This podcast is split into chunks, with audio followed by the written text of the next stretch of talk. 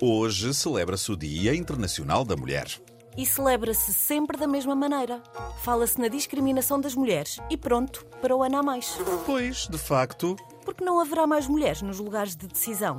Se por esse mundo fora houvesse mais mulheres no poder, haveria certamente menos guerras. mas era chato. Chato! Não se ia agora acabar com a disputa masculina para ver quem tem o maior míssil.